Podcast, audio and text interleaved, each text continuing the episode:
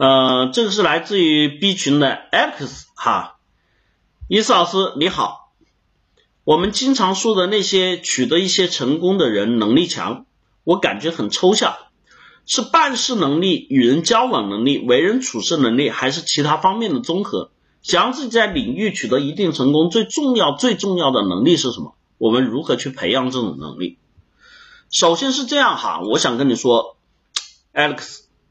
我们说的一个成功的人，你单纯说他在一个能力上面非常突出，我想告诉你不现实。就能力这个事情啊，我们说了哈，嗯，我们之前经常听的最多的一种理论就叫木桶理论，对吧？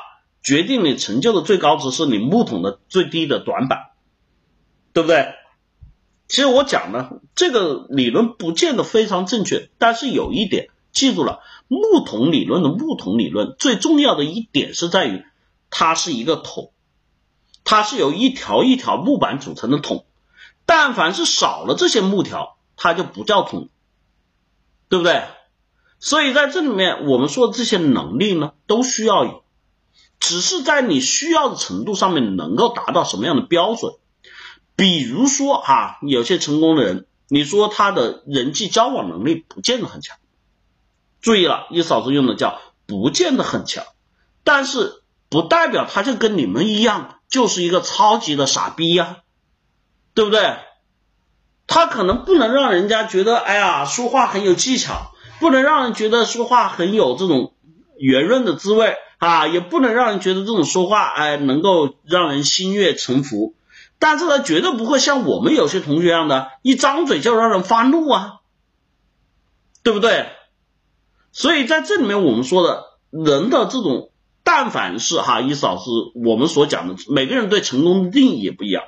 比如说，你是不是有钱了就叫成功了？哈，这个意思老师一定不这样认为。那么，对于我认为的成功，我想这种人他的各方面能力相对来说都是要比普通人要强的。这里面包括你说的这种啊，办事能力、与人交往能力啊、为人处事能力，还有意思老师的逻辑思维能力。对不对？还有我们在解决事情上面自己的抗压能力，对不对？等等等等这些东西，它都需要有。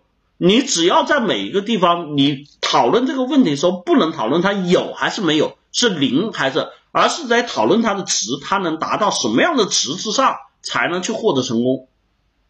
所以艾利克斯啊，我想讲，讨论成功的方式不是讨论有还是没有，就像我刚才说的木桶的那个木板，你不能抽掉一根。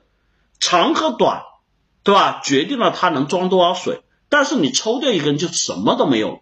所以这里面不是讨论有还是没有的问题，是讨论它的基础值能达到什么层面。那么涉及到这么多能力，涉及到这么多的这个内容，我们肯定在这里是讲不完的。要达到哪些基础方式，达到哪些成立，才会有。在伊嫂是以往的公开课里面，关于成功的定义，关于一些能力的分析也有讲过，所以欢迎你去关注我们微信公众号哈，凡事都有解课程哈，就凡事都有解，你直接在微信里面搜凡事都有解五个中文字就能一键关注哈，去让自己去收听往期公开课录影。